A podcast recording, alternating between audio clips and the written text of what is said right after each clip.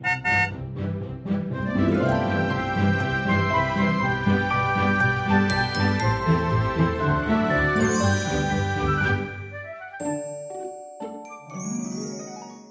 迎搭乘 JK 的身心灵游园车，Life is fantastic。我是 Kevin，我是 Jerome。大家好，我们今天来到 JK 的五十三集。然后，其实五十三这个是一个很奇妙的数字哦。怎么奇妙？因为其实啊，一年就是五十二个星期嘛，所以其实五十三就代表着，其实 JK 身心灵游园车已经走到我们的第二年了。天哪！对，我们其实第一年。应该是说，我们的第一集是二零二一年的一月十一号播出的，嗯，然后我们现在这一集呢是二零二二年的一月十号。等于就是整整一年的时间了耶，嗯，对啊，所以其实这一年来，我们 JK 的这个 Podcast 啊，我真的是觉得很感谢 Kevin，也很感谢我自己，也很感谢就是支持我们的很多的听众朋友，嗯，对，因为生活中有的时候遇到有些人，譬如说我的一些可能就是来咨商的一些客户啊，他就会说，哎，我有听你们的 Podcast 哎，对，很多人就是用这个说法，对，对我我有听 JK 的，这好像是一个。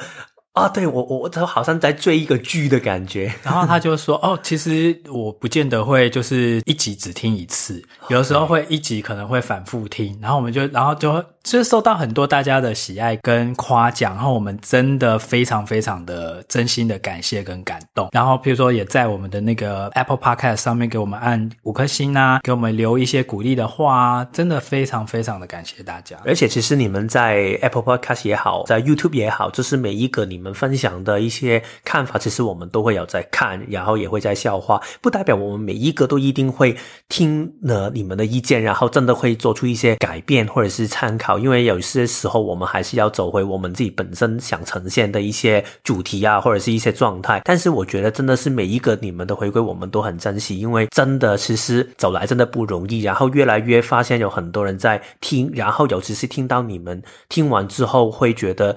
可以让你们在生活里面有一些不同的看法，甚至改变的话，其实这个我觉得也是我跟 Jerome 最开心跟喜欢的事情之一。对，因为其实我们一开始在做这个 podcast 的时候啊，我那时候其实呃私下就跟 Kevin 讲说，我说其实我们不用太去顾虑说怎么样的东西大家会爱听，就是我们不用太去管那个，比如说流量啊或点阅啊这种东西，因为这一年就是所谓的二零二一年啊，已经过去了那一年，其实我们做 podcast 的初衷跟动机，其实就是去消化跟整理我们以前所学习到的一些人类图或身心灵的知识，等于说我。我们自己就已经获得很多了，所以其实听众喜欢我们当然很高兴，那不喜欢的话，其实我们自己也获益很多，因为其实我们就是在整理我们以前类似，譬如说学习的笔记啊，或者是一些心得啊这些。而且我记得那时候我有跟 Kevin 说，其实我们就是做一年，我们就整整的做一年，我们中间都不要间断，我们也不要有什么停更啊，这样我们就是很贯彻的做一年之后，我们再来检讨。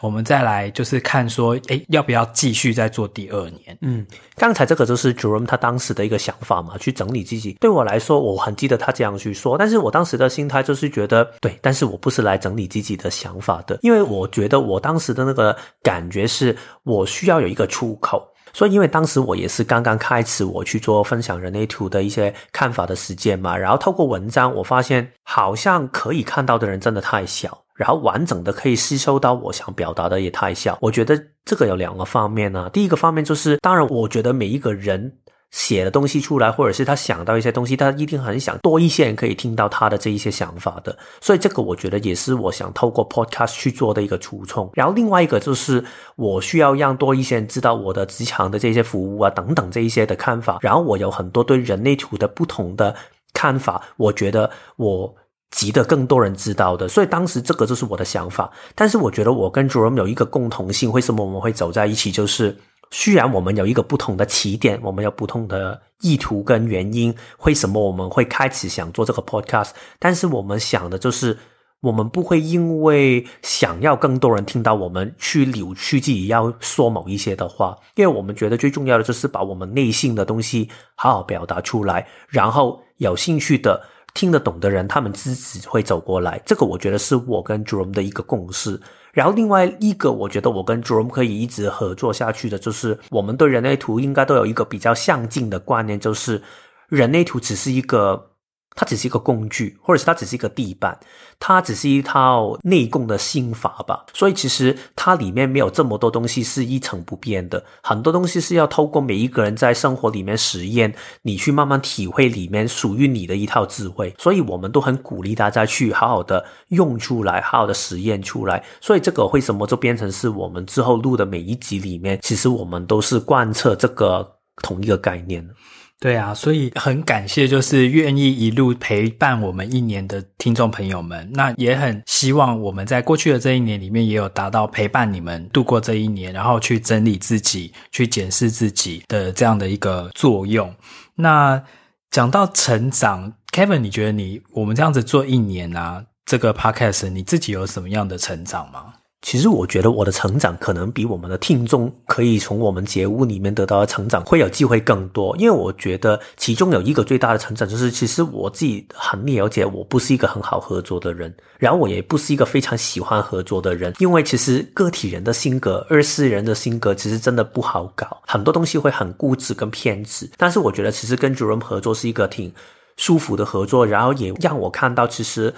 合作是可以的，只要大家可以找到彼此重叠的目的，或者是大家共同的一个做事情的方法。简单来说，只是找到一个互相尊重的方法。彼此就是我觉得你这个方法虽然跟我的不同，但是我们彼此都是向同一个方向去走的时候，然后我们就听一下彼此的想法。所以有时候我们跟 JOM 讨论的时候啊，有一些集数我记得。尤其是谈论 Matrix 的时候，嗯，我跟骇客任务，对，那一集，我记得我跟 Jerome 有很多看法下面的不同的，但是反正就是大家都听一下彼此的想法，然后互相尊重，就是有一句叫和而不同嘛。我觉得这个是让我对合作这个部分里面有更多的想法。然后另外一个，我觉得最大的成长就是关于。听自己声音的部分呢、因为其实我是负责去把每一集录完的 podcast 去做简介的人。当然，我没有很复杂的简介，只是把它理顺一下。但是，其实很多时候一剪的时候，我就会听到原来自己说话的时候，有一些时候我原来我说话的时候太快哦，有时候我可能呼吸的声音会太大，我会越来越留意到自己。然后我还留意到另外一个部分，就是。我发现到，当我在情绪不同的状态之下，就算我情绪中心没有定义，但是我在剪的时候，有时候我会觉得，啊，这个音档为什么今天录的这么的难听？然后很多东西我觉得要剪。有时候我会觉得舒服一点，其实没有什么东西要剪。然后我就发现到，原来自己用情绪的状态去观看同一个音档的时候，真的会呈现不同的看法。所以之后我也会建议给情绪中心有定义的人，更可以用用这个作为练习，找一个。每一天做其实都差不多的行为，可能是唱一首曲，或者是弹一个钢琴，或者是画一个画，反正都是一样的事情。但是你用一个不同的情绪去做，看一下你内心里面会不会有一个很不同的感觉跟呈现，然后你会更留意到自己，跟觉察到自己的情绪的变化。我觉得这两个是我自己最大的改变。嗯，因为像你讲到那个情绪中心，因为我是情绪中心有定义的人嘛，嗯、我的确在听很多。譬如说，同样的一段录音，或者是像譬如说以前在上课的时候，嗯、我们都就是上 HDS 的课，其实都会有录音档嘛，或录音档嘛。那有些课我可能现场听完之后，我还会再重复再去听一次，同样就是老师那一次那一堂课的整个录音。的那个影片这样子，嗯、那我都会发觉说，我好像每一次听，可能因为我的情绪状态不同，然后导致说我听的那个重点都会不一样。嗯，所以当我第二次或第三次再去听同样东西的时候，我会惊觉说，诶，原来之前这个重点我怎么当时没有听到？然后这一次就变成说，好像每一次都有一种全新的体验。所以我也会建议，就是对于情绪权威的朋友啊，其实你在听。同一个东西，或者是你在看同一个风景的时候，或同一件事情的时候，真的你可以在不同的情绪状态或不同的时间点去。多看几次，因为这个就叫做情绪的深度，嗯，就是你不会每一次看到的东西都一样，你可能会因为你情绪的高低起伏，而这一次的感受的那个被打中的那个点，它是会位移的。我是一个比较个体性跟直觉性的人嘛，所以其实我真的比较小这个感觉，我很多时候那个感觉都是要走一次就好了，不要重复去走。所以我登山我很怕去走回头路，然后也很少会找同一个山去爬。然后其实音档啊这一些我很少会重听，所以我听到有一些听众朋友他们分享说，哦，他们会听我几次，然后我在想，哦，其实我也只是听一次，然后我听的这一次就是剪的那一次，所以其实对我来说，我觉得这个真的是了解另外一种类型的状态，一个很不同的样子，因为我有一点像是因为。这个工作的需要，所以我需要去重听录音，然后这个才可以让我刚好有机会去听一下自己说话的频率跟语调。我觉得这个真的是一个很有趣的体验，平常我真的不会这样做。嗯，而且其实蛮多人都会回馈说啊，你们的音就是录音的品质很好啊，什么什么的。这个我真的非常的感谢 Kevin，因为他是一个对声音非常挑剔的人。大家知道吗？其实 Kevin 他私底下是没有在听 Podcast 的，就是其他的那些 Podcaster 的节目他都没在听，但我自己是我我会去听其他的一些 podcaster，然后我也有自己在 follow 的一些 podcaster，可是因为他对声音的那个敏感度是，比如说这个哦声音品质不好，他就没有回音就不听，或者是啊这个人的声音我不喜欢，我没有回音，然后他就不听。对，而且我们在录音的时候啊是非常严谨的。现在我们是冬天录音还好，我们夏天录音的时候啊，还是要把所有的冷气关掉，然后把所有的门户全都关掉，因为其实我们不可以让外面的声音跑进来。如果刚好有机车或者是飞机经过的话，我们又要重录那一段。因为对我来说，我真的不行，我真的听到那些声音里面突然有很多的噪音的话，我就会觉得很受不了。对，这个会不会也是个体人的关系啊？因为个体人好像最敏锐的其实就是听觉，这个我也真的没有办法可以完全理解是不是个体人。嗯，但是我自己真的是这样，我真的是觉得声音对我来说很重要吧，就是音质对你来讲很重要。嗯，像我的话，我听东西我真的是只听内容，就是他如果比如说背景音在嘈杂，或者是什么录音品质在烂啊干嘛，但是他只要他讲话的内容本身，我觉得诶是有含金量的。我就可以忍受，就是周边的这一些不便，然后我我就去听他的内容。嗯，所以我觉得这个真的是很不同。所以有时候有人录音的时候，他会跟说：“啊，没关系啦，这个声音其实是可以的。”但是我会觉得不行，不行，不行，不行。这个因为我要剪的话，我觉得这个我最后会受不了的。对，所以如果你们觉得哎我们的声音品质、录音品质都很好的话，真的要感谢 Kevin。对，因为其实我们的录音的空间跟录音的器材其实也是很普通的一些设备了，所以就是我我们尽量做到我们觉得可以做到的程度。我觉得这个也是我们学习的过程。因为在这一年之前呢、我跟主任都没有任何的录音的经历，所有东西都是一步一步走来的，所以其实我觉得这个也是我们自己的一个很大的旅程。而且还好，你是对于这种弄什么机器的东西，你是一个不厌其烦的人，你会去学，比如说这些录音的技巧啊，这些录音的软体啊，什么什么剪接啊这些，因为我是不喜欢做这件事情。但是我发现我是因为有回音，然后我必成的。因为其实你们都知道我是根部中心有定义的嘛，根部中心有定义的人，尤其是我是二八三八这一条通道，加上三六十这一条通道。其实所有东西是，如果我对这个事情我感觉到我的热情，我觉得这个事情有它的意义，然后我我看到这个东西是有一个难关我要跨过去的话，我就有力量走过去了。所以其实为什么我会对这个仪器会有兴趣去理解，是因为。我觉得我需要去更好表达自己，然后我觉得 podcast 是一个挺不错的方法去做这个事情。然后如果要这样做的话，那我这个东西当然我要去找到如何可以做的一个过程。所以其实这一些东西也是让我为什么会一步一步去累积一些经验去做。我记得我在念书的时候啊，当时学校教。那些电脑的原体的话，那个表单，那个 Excel 的话，一定要学嘛。然后当时我是完全没有学会的。我在上课的时候，那些 Excel 不是说你要十个数字，然后你要用一条的程式把它加起来。然后我完全不懂程式是什么写，然后我只是用那个计算机把它加起来，然后就交功课。但是到了我去工作的时候，我就自然的学会了，因为工作需要，我就会学会。我觉得这个也是个体人，尤其是二八三八跟三六四这两条通道，很容易会呈现一种状态，就是。如果环境需要我这样做的话，我就可以把它弄好了。但是如果你要我去纸上谈兵的话，还没有出现，但是我要先去想的话，其实大部分时间我都没有力量去想，只会拖。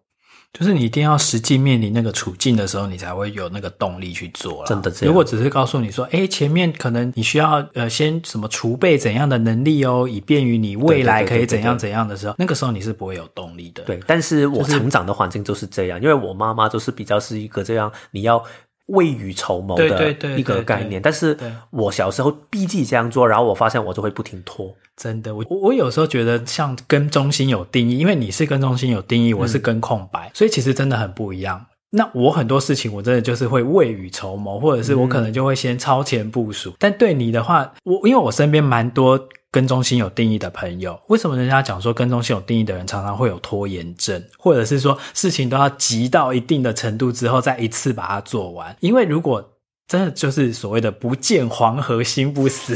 没有啊。就是如果你真的没有很感受到那种压力状态的话，其实动不起来的。嗯，但是我后面就学习到，其实如果你要跟人合作的话，你就不可以，因为你要尊重别人。因为你的压力点跟别人可能不一样嘛，所以其实我跟 Jerome 的合作，其中一个部分就是我们也会尊重彼此的空间，大家做事情的需要。所以你总不可以举例说明天录音，然后我们今天才聊这个。我自己就算我可以的话，我也觉得这个合作是我不想这样呈现的。然后我也觉得这样的准备可能会出错。所以如果大家觉得我们准备的内容是，挺丰富的话，其实很多时候是我跟 Jerome 在背后，其实我们一直会聊一下里面谈的内容是大概如何。当然，我们不是去念稿嘛，但是我们还是会把一个大概的大纲，我们想表达的讯息，我们还是会做一个简单的铺排跟准备。对，其实我们每一次录音的这些 rundown 啊，这些内容啊，其实我们都反复讨论了好几周。就是可能几周之前，因为我们通常就是每一周可能会约一个时间，然后我们就线上聊一下说接下来的这几集的内容，然后我们都会一而再再而三的讨论跟修正，调整到一个我们彼此都觉得说，哎，这样 OK 了，最好的一个状态的时候。嗯。然后其实我每个月啊，我最开心的就是录音的这一天，因为大家知道，其实我们每个月一共要呃上四集嘛，对不对？但是其实我们不是每个礼拜都录音，我们其实是一个月只录音一次，然后一次就要录四集，然后就等于说就是录一整天，所以通常到。这四集里面的第三集、第四集的时候，我自己会感觉到我的声音已经开始有点哑掉，因为就是一直讲、一直讲、一直讲。但是其实每个月来录音的这一天，都是我那一个月里面非常非常快乐的一天，我都觉得好像有一种出门一日游的感觉。通常那一天呢、啊，天气会特别好。如果你看到台北那一天是一直下雨，但是明明那一天突然就是天气好，就是 Jerome 来录音的那一天呢，就是刚好你这一区啊，你这一区就会变得就是阳光明。媚这样子，因为这我真的非常非常开心跟有回应做 podcast 做录音这一件事情。但是经过了这一整年呢、啊，我们一共五十二集的内容诶，然后后来我们就在想说，哦，第五十三集的时候我们要来聊一个一周年特辑嘛，嗯，所以我觉得我们可以先来回顾一下这五十二集的内容里面，我们彼此最喜欢的以及。以整个收听率，因为其实后台的数据你这边都看得到嘛，就是以大家点阅最高的那三集是哪三集？我们来排一个 top three。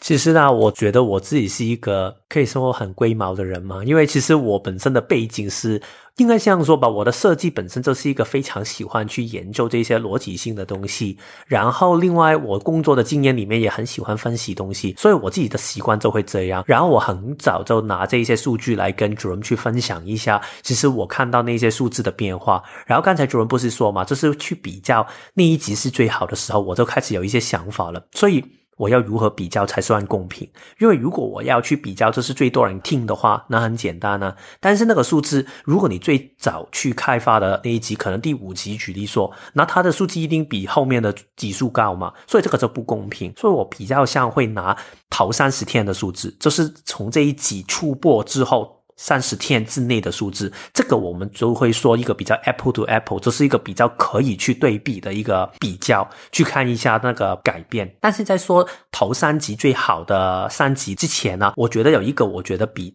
头三集更重要的东西，我想分享就是我们发现到最开心的事情是在这个 podcast 从一跑到五十二这一个的过程里面呢，其实。它是一直往上走的，换句话来说，就是越来越多人来听我们的节目。对，所以其实这个趋势是一直往上的。所以我记得大概其实已经翻了几倍了那个数字。如果从一个我叫 baseline 的概念，所以其实我觉得这个是让我们很开心的。然后在这个过程里面，我们也开发了很多不同的主题嘛。我们其实人类图电影院，我们是有一天只是刚好 Jerome 说他看完了 Matrix，所以我们 Matrix 是看很久了啦。就是，但是你其实翻看吗？啊，你没有，因为他后来有上 Netflix 哦，然后我就说天哪，他。居然上 Netflix，而且三集都有，然后我又重新从头看了一遍。对，他从头看完一遍之后，然后他就想到，诶，我们要不要聊一下关于电影院这个主题？所以就开发了这个新的主题。然后职场这个面向，当然我一直都会很想聊，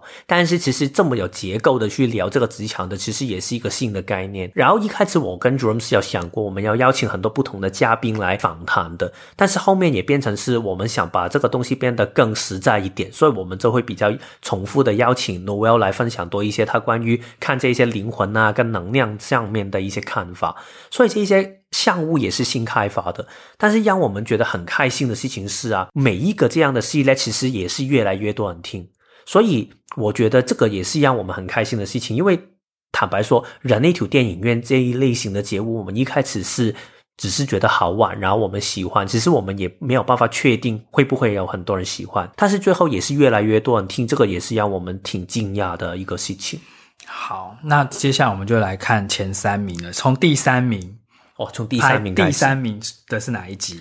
第三名的就是噔噔，人类图职场的六条爻篇。OK，这集我自己也很喜欢。因为他就是讲六条爻怎么样在职场上运用。如果你的老板是某一条爻，如果你的同事是某一条爻，你要怎么跟他互动？嗯，我觉得也是一个比较简单的方法，可以说到六条爻，而不是要说人生角色，然后说的好像很复杂，然后很难理解的面向。对，对，对，对，那排名第二的呢？Top two 呢？人类图职场四电池篇。哦，四颗电池，这个好像也是比较少会在其他地方听到的内容。对，其实我觉得四颗电池，或者是我们说的这个动力中心啊，这个概念 motor，其实很多在教人类图的人都会说到。但是用这个架构来说，其实我觉得比较小一点点。然后这个其实也启发到我后面在做很多的教学跟去做。解读的时候啊，我也会常常提到这个概念，因为我觉得这个四颗电池是你比较容易可以掌握到的，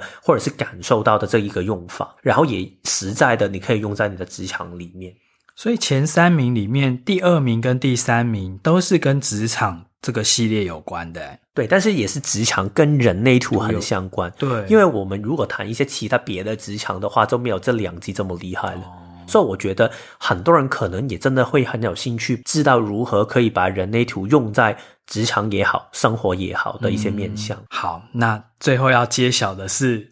第一名的是人类图的二零二七预言。哦，二零二七，嗯，对，可能大家会想要窥视，或者是有种猎奇。然后好奇，就是未来的趋势会是怎么样？然后二零二七到底会发生什么事情？而且其实我们分享这个二零二七的风格，也比较像放在一个实在的、可以掌握的面向上面吧。因为很多二零二七就是说完之后，你觉得哦，对，世界很恐怖，怎么办？但是我们想，二零二七里面这一期，我们想表达的是。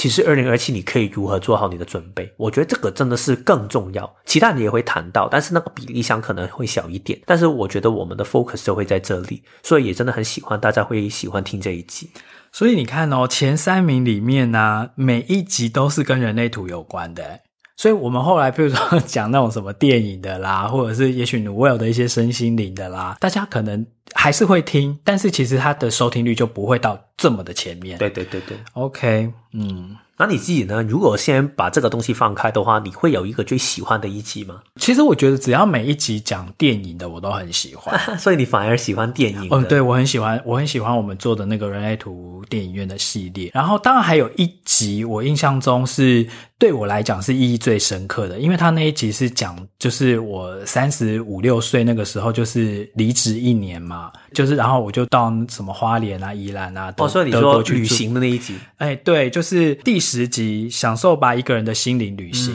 嗯、对，因为那个比较是我真实的一些生活经验跟生命经验的分享。嗯，对，所以那个是对我来讲算是意义比较特别的一集。其实我自己刚才想的时候啊，我也是想到这一集，因为我觉得旅行对我来说真的是一个非常好的体验，然后也是一个很轻松的话题。但是坦白说，虽然我这样问。Jerome，但是我自己觉得对我来说也不容易去挑，因为我觉得每一集我们都放很多的心神跟我们的喜悦进去每一集的录音里面，所以其实很多主题我们都很喜欢。要不，其实我们反正都不会录了。对，那电影的部分呢？电影的部分，你有没有因为我的关系而看了很多，接触到很多不同的影片？你知道我比较坚持，要不我真的会看很多。但是我觉得最后应该是因为 Jerome 的缘故去看的电影，应该主要就是 Good Will Hunting，呃，心灵捕手。呃还有另外就是 About Time 啊，哦，真爱每一天。对，这两个是我没有想过要看，然后应该也不会看的。嗯，但是因为要录这个 podcast 的时候，我会看。当然也没有办法让我看完之后就爱上这两个电影，但是我觉得是让我看到一个 算是经典的两个电影吧。对对对，其实我们挑的这些电影都还蛮经典的，还有什么黑天鹅啊？对啊，我挑的不比比较不经典，什么五星主厨快餐车啊，然后 Intern 啊。实习大叔，对，然后还有那个我已经忘记是什么了，就是比较轻松一些主题的电影。你好像主要提的好像就是这两部，是吗？是不是？但是有一部是我们真的共同都非常喜欢的，就是那个异星入境啊，还有 Arrival，还有 Matrix，对，还有 Made，哦，还有 Made，呃，女佣浮生录，对，好，反正我我自己最喜欢的系列其实是电影院啦，对。但是其实从刚才那个 top three 就前三名呢，我们大概就可以看得出我们的听众群的模样。嗯，我猜应该百分之七十的人会进来听 JK Podcast，他主要想听的还是跟人类图相关的知识。嗯，对，像我生活中我有一个朋友，他就有一天他就跟我讲说，他说只要是你们讲人类图的我都会听，然后如果你们开始讲身心灵的，我就没有想要听了。嗯，对，我就说哦，好啊，很好。那我觉得这个。如果是这样的话，我就会觉得，那我还是想做一些改变，就是让你如何听人类图的过程里面，慢慢你也可以去拉远一点，去理解一些身心灵的东西。因为我常常觉得，人类图只是身心灵的可能性里面的一个板块。嗯。其实只知道人类图的话，你很容易会把自己的眼光弄得太狭隘。就是你会看不到其他的风景，然后有很容易会变成宗教。所以其实我们一开始其实也也有讨论呢，我们是不是应该把那个主题放在人类图？但是如果我们那个节目的主题叫人类图的话，当然这样的听众可能会更多一点。但是我们不想把我们的可能性规范在人类图里面，因为人类图只是我们比较擅长的表达的一个面向。但是它整体来说，它其实我们想表达是身心灵的一种态度跟修行观。所以我觉得，如果你真的很喜欢人类图的话，很谢谢你们。但是如果你们也喜欢我们从人类图里面，或者是其他的面向里面显生出来的一些生命观的话，我觉得真的更感谢你们。对啊，我觉得大概可能，也许百分之七十的听众是想要听人类图相关的主题，嗯、但是还是有百分之三十的听众，他可能是听身心灵，嗯，甚至可能极少数已经是算是我们的铁粉，就是我们不管讲什么，他都会愿意听，因为我会发觉其实。以人类图电影院啊，每一集就是它的集数的那个收听人数都是一直在往上增加的。对对对对对。即使我们讲的东西不见得跟呃人类图有关，可是也许他已经有一个收听的习惯，或者是怎么样，他可能就是哎就打开着在里面听这样子。对，好，所以以上就是我们对二零二一年的一个回顾哦。那接下来呢？接下来我们就是因为这一年已经我们进入到二零二二年了嘛。那二零二二年其实在去年底就二零二一年底的时候。然后我跟 Kevin 就有讨论到，就是我们在总整理跟总检讨我们这呃二零二一年的节目，然后我们就在想说，那我们二零二二年我们还要再继续复制二一年这样子继续做下去吗？譬如说这四个单元，什么人类图电影院啊，人类图跟职场啦，然后跟 Newell 的这些灵魂的小教室啦，然后人类图的知识啊，这些我们还要继续这样继续 run 下去吗？嗯、还是我们会想要有一些不同的尝试？嗯。我们上一次说关于职场的一个面向，关于优化增值的时候啊，我们也有说过，我跟 j e r o m 其实也是一个偏向会想优化增值的人，所以其实我们到年底在讨论的时候，我们就去看，其实如果我们一直做下去的话，其实不是不可以，但是好像就是差了一点什么东西，所以我们就去回顾一下我们在做这一年里面，我们看到一些什么东西，然后我们发现到有一个的部分，就是我们一直很想做到的效果，就是透过我们的分享，透过或一些生活里面的例子，去让大家更理解到人类图跟身心灵里面的智慧嘛。但是我们这样分出每一集这样去说的话，它有一点像好像很零散的感觉，有一点像今天我跟你谈完 Matrix 之后，我下一天我就跟你谈职场，好像这一些东西跳来跳去，没有一种的很分散，对。没有一种架构性，或者是没有一种连贯性，所以这个就变成是我们二零二二年的规划里面呢，我们很看重的一个部分，就是如何可以把大家的体验更深化一点。所以有一点像从 JK 第一年的一个旅游的概念，有一点像。点菜的概念，现在变成是一种深度游的概念了。嗯，所以我觉得这个就是游园车我们自己的一个 upgrade，一个游园车的二点零的概念，就是一个深度游的概念。嗯，所以二零二二年呢，我们整个节目的企划内容都要做一个很大的改版了哦，就跟我们之前的这些系列单元全部都不一样了。然后我们这一次要做的是什么呢？其实我们呢会把整个的。JK 的一个合作会变成两个面向，我们会从一开始的线上变成线上跟线下都同时会共同的进行，因为我们很想带给一个不同层次的啊、深度的体验给我们的听众们。然后其实我刚才说嘛，其实第一年我们做的东西是比较零散的，其实这个零散是需要的，因为其实我们很需要让大家都可以有一个。比较相近的基础吧，大家都理解一些基本的概念，所以它会比较零散一点。但是如果我们真的要去启发到大家可以有改变，可以去协助大家去改变的话，其实需要有一个更架构的方法去让大家可以稳定的一起去练习下去的，所以我们会分成线上跟线下的部分。当然线下的因为是面对面嘛，所以那个互动性会更高。然后我们之后会再说多一点点。但是线上的这个部分呢，我们这个改版也是会把它变成更有架构化的方法，去让大家可以在一段时间里面一直走同一个主题里面探讨的。我们二零二二年的这个 podcast 的内容啊，我们会改成其实就是叫做。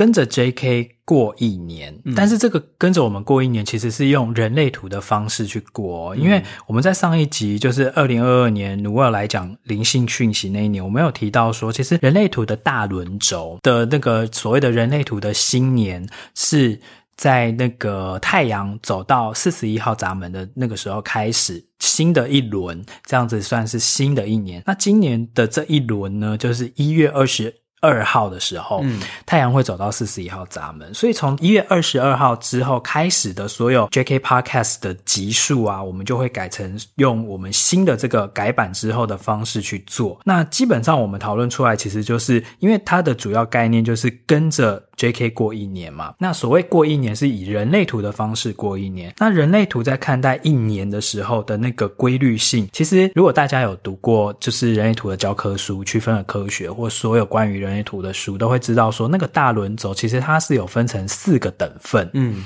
四个象限。好，那第一个等份就是叫做初始的等份，那第二个等份是文明的等份，第三个等份是二元性的等份，第四个等份是突变的等份。那很有趣哦，刚好这四个等份它是刚好是跟季节的春夏秋冬是互相对应的，所以我们就用人类图的这个模式来过我们一年的春夏秋冬。嗯，因为其实这四个主题啊，在每一个人的过程，或者是每做一个事情里面，它都是有一个循环的，就好像春夏秋冬也是像是这四个等份。所以，当如果你们真的在听我们的节目里面，我们在每一个等份里面，我们也会把它分成六级的级数，所以就是在每一个月的第一个跟第三个星期，然后我们都会放一集出来，所以就代表是每一个的季度。里面我们就会有六级嘛，所以这个六其实这个数字也有一点像人类图我们常常说的六条爻这个概念，一步一步深化。所以举例说，我们第一个等份，我们就会谈关于梦想跟热情是什么一回事，然后我们就会分成六级去探索，其实梦想跟热情，我们如何可以把它开发出来，如何可以找到我们的梦想与热情，然后到第二等份的时候，我们就会落实等等等等。所以我们就会在每一个季度里面去跟大家深入的去探讨。这个主题里面如何可以去更有效的体会到、理解到里面的那个当中的智慧？对，所以其实如果跟着这个时序啊，跟着我们这样子呃。透过这四个等份，其实我们可以大概先讲一下啦。嗯、第一个等于说第一季我们的主题就是叫做梦想与热情嘛。嗯、其实你要找到你自己的梦想跟热情。好，然后到差不多夏天的时候，第二季的主题是创造与落实。嗯，就是一开始你只是一个头脑的想法或者是某一个概念，然后第二季的时候你就要开始着手去做一些行动去创造跟落实咯。然后到秋天第三季的时候是平衡与弹性，其实它讲的是二元性，就是人与人之间的关系要怎么样有一个和谐的关系，然后到第四季就是冬天的时候呢，是一个回顾与成长。好，所以其实跟着这个脉动，跟着这个模式，我们可以去过我们的一年，然后用这一年的时间来去整理好你自己。好，譬如说你该有的梦想，然后你着手去做了之后，然后怎么样跟你身边的伙伴一起去做这件事情，然后和谐，然后相处是平衡的，然后到最后的时候，诶，可以到最后做一个总整理回顾，然后你这一年的成长是什么？其实这就是一个很完整的一个人类图的循环。然后也许到二零二三年的时候，其实你已经建立起了这个模式了嘛，对不对？你就可以套用在你以后的每一年。嗯，对，其实这个就是我们想带给大家的深度。因为其实这样的话，如果你们真的是每一集在听的时候，它就好像真的是一个旅程，因为它会让你越来越走进一个一整年的一个旅程，让你更深入的知道原来我。改变是怎么一回事？只是你只要一步一步走好的话，其实这个改变就会出现。嗯，然后在每一季，譬如说假设以春天的这一季，我们讲的就是梦想与热情嘛。那这一季里面不是一共会有六集的内容吗？那这六集的内容，我们就不会像去年一样都是这种分散式的，我们就会把它在这三个月里面的这六集里面，我们都把它集中在我们就是来探讨跟梦想以及找回你的热情相关的主题。嗯。当然，我们还是可能会找一些电影是关于梦想与热情有关的，然后我们也会同时找到 Noel 来分享一下他在这个部分里面看到的一些能量啊，或者是一些灵性上面的讯息是什么样的。然后我们也会探讨梦想跟热情在职场上面的运用是什么样。所以其实上一年你们一直喜欢的这些主题的系列，它还是有，但是它会比较容易有更有架构的方法去表达出来。对，就更有架构，而且你会有足够的时间让你在这三个月。也就是在这一季，就春夏秋冬每一季里面的某一个特定的主题，你有三个月的时间去把它应用在你的生活上。嗯，对，所以这个就是现象的部分呢。对。那线下的部分的话，是因为我们会觉得每一年都只是这样一直重复的在线上这样子做节目，其实我们也看不到我们的听众在哪里，对对对对，然后也跟你们其实除了就是你们来留言啊、鼓励啊、打气以外，其实除非当然你们来预约我们的服务，否则的话，其实我们是没有机会可以跟你们面对面见到的。嗯，对。而且其实啊，如果你真的要改变可以形成的话，其实真的需要有一些的推力的，有时候。所以我觉得，如果在人跟人之间的互动，为什么我跟主人当初会像 Immersion，就是因为我们要看到，当然我们。当时不知道，但是后来我们会有发现到，其实每一个的能量跟每一个能量场的相处的话，其实是可以打通对方的。所以其实线上你听我们的分享，当然你可以在头脑下面会有改变。然后如果你要听跟着 JK 过一年的话，你也可以在行动下面会有所改变。但是如果你真的可以走到线下跟我们一起互动，我们会透过一些互动的方法，然后就是用一些实力的情况、一些状况的。情形去让你可以更感受到、更认知到自己的能量场的运作，更知道如何可以跟其他人互动跟相处。其实这一个面向啊，可以让你更可以掌握到你下一步改变的可能性。对啊，所以我们这个线上的游园车呢，已经要开到线下去了啦。其实我们二零二二年，也许从三月以后，当然很 detail、很具体的，我们还没有真的去做这样的一个设计跟规划，但是我们已经有这个方向了，就是可能三月之后，我们就会开始陆续的开我们一些线下的一些工作坊。那这些工作坊，我们都是要以生活跟实用，如何把人类图实用在你自己的生活里面去做一个规划的。所以我们很强调的是一个实用性。而且我们很强调，就是你不单只是做好自己，活出自己，你同时是如何可以在活出自己的同时，好好的可以跟其他人互动。因为其实我们觉得，如果你只是活出自己的话，如果你自己一个人住在深山里面，OK 啊。但是如果你现在真的活在城市里面，你需要跟其他人互动的话，这个东西你不可以忽略的。所以我们不想看到，就是很多人可能啊，我活出自己，为什么偏偏我外面的人都不尊重我啊？或者是为什么我？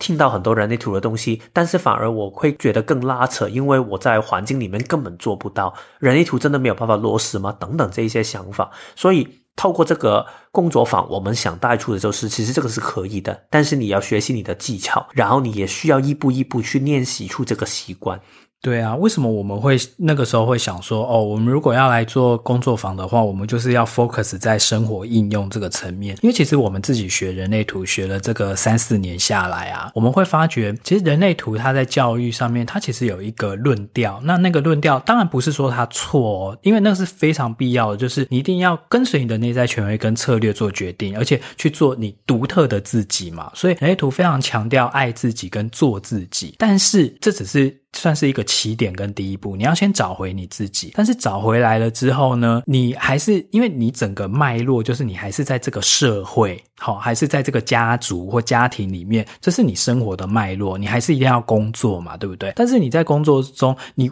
完全只坚持做自己，或你在家族里面，你完全只坚持做自己，或家庭或两性关系里面，你只坚持做你自己，这样你只。走对了一半，另外一半其实是你也要去理解对方，跟你要去尊重对方。好，然后也许你的那个太庞大的做自己这件事情，造造成了别人的一些压力，或者是产生了一些冲突，或者是然后生活里面造成了一些张力的时候，这个事情你也没有办法视而不见嘛，对不对？你还是必须要找到办法去跟别人有一个和谐的人际关系。这个人际关系啊，这么重要，是因为啊，一方面就是说，其实人类图活住自己是一个手法，他最终想达成的一个目的是，想我们可以在没有一个抗拒、没有对抗的。世界里面去生活，所以你会发现到每一天你的生活就是好顺流的感觉。所以如果现在你做自己，但是外面每一个人都对你有敌视的感觉的话，那这个东西你一定不会舒服的，因为你的能量根本就是受抵抗。这个是第一个部分。第二个就是现实一点层面来说啊，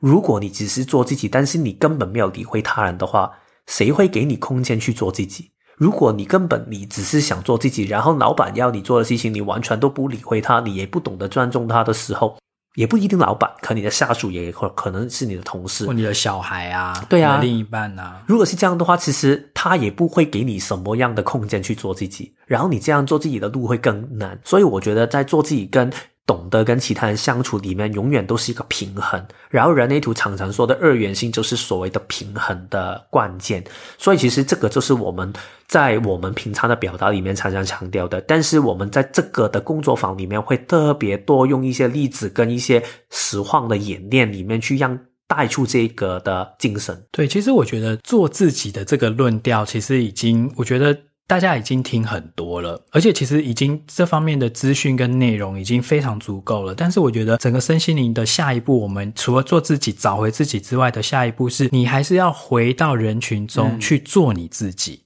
不是说你做自己之后就在一个真空的环境里面做自己，不可能啊！你还是要回到你原本生活的脉络里面，但是你还是要做自己哦。嗯，那怎么样去协调这种内外的这种压力？跟你怎么样去能够去觉察或区分说，哎，什么时候是别人对我造成过度的影响了？什么时候是我造成别人过度的影响了？这种中间的界限的拿捏，然后要怎么样去？尊重彼此，然后要怎么样让事情还是能够顺畅的推展下去，但是你又不会减损到你的那个自我。嗯，对，我觉得这个其实是我们下一步该来做的。所以我相信啊，有了上一年二零二一年的五十二集的这些内容的话，其实真的可以让大家已经知道如何做自己，然后就可以走到 Jerome 刚才说的下一步，如何做自己，但是同时也可以在一个更大的群体里面发挥你的功用，然后也去减低这一些其他人对你的对抗性，让你。过一个没有抗拒感的生命，对啊，所以这个生活实用人类图的相关工作坊啊，我们目前是二零二二年，应该都还是会主要是在台北啦，就是这种线下的课，主要都还是在台北，然后。